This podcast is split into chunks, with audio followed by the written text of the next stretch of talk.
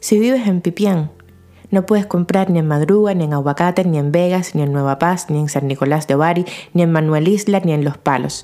Si vives en Pipián, como el guajiro padre del amigo mío que vive allí, en un pueblo olvidado por Dios, por la revolución que ellos hicieron y hasta por los mapas, te tienes que morir de hambre obligado. De Pipián es el rey de, de, las carreteras de Cuba. Aquel muchachito que ahorrando con su trabajo en el central se logró comprar una bicicleta y se convirtió en un ídolo del país. ¿Te acuerdas, Sergito? Quizás tú no, pero la gente del pueblo sí lo recuerda. El padre de mi amigo seguramente hasta lo vio alguna vez pasando por delante de su casa ensimismado encima de su artefacto con dos ruedas. Seguramente murió olvidado en una camilla de hospital después de aquel accidente en moto. Si vives en Pipián ahora mismo, no tienes ni pan, ni aceite, ni pasta de dientes, ni carne, ni pollo, ni picadillo, ni huevos, ni guayaba, ni jabón, ni hay material para sacarte una muela, ni rayos nuevos para darle mantenimiento al transporte, ni petróleo, ni luz brillante, ni pañales para el bebé, ni jeringuillas desechables, ni ron, ni tabaco, ni cigarros populares, ni íntimas. En Pipián ahora mismo no hay nada. Nada de nada de nada. Solo hay gente desesperada que se para en la puerta de las casas a mirarse entre ellos con la mirada perdida, que no pregunta qué pasa, que se acostumbraron a morir en esa inercia, en esa modorra de pueblo muerto antes de nacer. ¿Qué García Márquez? ¿Qué Macondo? Pipián, a unos kilómetros de La Habana en el 2021. El hombre que lleva el dinero dice que hasta allá no va, que están cerrados, que la motorina no les llega. La gente que lleva la comida dice que tampoco, Pensaron que les estaba corriendo una máquina cuando llamé. En Pipián vive el padre de este amigo mío. Que les dije que se está muriendo de angustia, del campo todos los días a las 3 de la mañana, de impotencia de que les roben hasta las malangas, y él ya es un viejo de mierda, ni plan de machete, ni nada. Mi amigo solo quiere que se pueda comer un bistec, un con gris bien hecho, un fufú de plátano, una cervecita fría. Él tiene el dinero. Él viola el parón y se lo manda, al puro, al puro para que tenga unos minutos de felicidad en medio de tanta mierda. Pero nadie quiere ir a Pipián y cuando llegas a la cola del pollo en el pueblo al lado te dicen que no, que tú eres de Pipián y ahí es donde te toca comprar.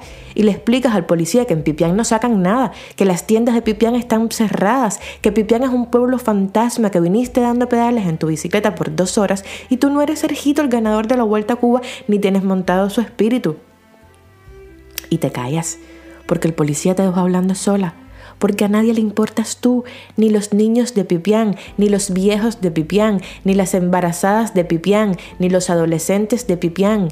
Y manejas tu bicicleta de regreso, la metes para dentro de tu casa y así todo le pones la cadena y la refuerzas por si acaso.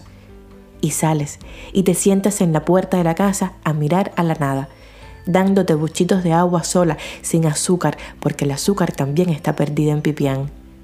Y cierras los ojos y sueñas con que un meteorito cae y acaba con todo y reduce Pipián a cenizas y en el comité central algún general viejo, barrigón, se entera de la noticia y dice, coño, Pipián, ¿eso no es una aldea china?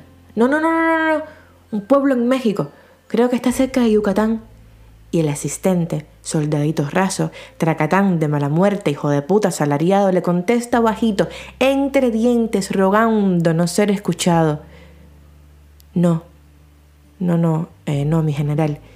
Pipián está aquí mismo, entre Madruga y San Nicolás de Bari y el barrigón por cuenta propia se acomoda en el asiento, se pone serio, se arregla los grados y dice con voz grave, mandemos unas pipas de cerveza pipián, organiza una buena feria, con puercos muertos, arroz, frijoles, un poco de harina, búscate unas bailarinas retiradas que vayan a alegrarle la vida a los muertos, que tengan un entierro digno, que sepan hasta los extraterrestres que viajaron en ese meteorito, que la revolución jamás abandona a ninguno de sus hijos.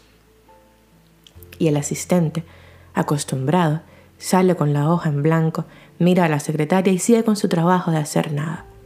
El general vuelve a recostarse en su sillón y ella abre los ojos y descubre con dolor que no se ha ido, que Pipián sigue vivo, que sus tripas siguen sonando y que no habrá feria, ni bailarán más con la Sinfónica Nacional, ni traerán los puercos muertos ni la harina. Si vives en Pipián, no puedes comprar ni en Madruga, ni en Aguacate, ni en Vegas, ni en Nueva Paz, ni en San Nicolás de Bari, ni en Manuel Isla, ni en Los Pinos, porque es cierto, de ustedes, de ustedes se olvidaron.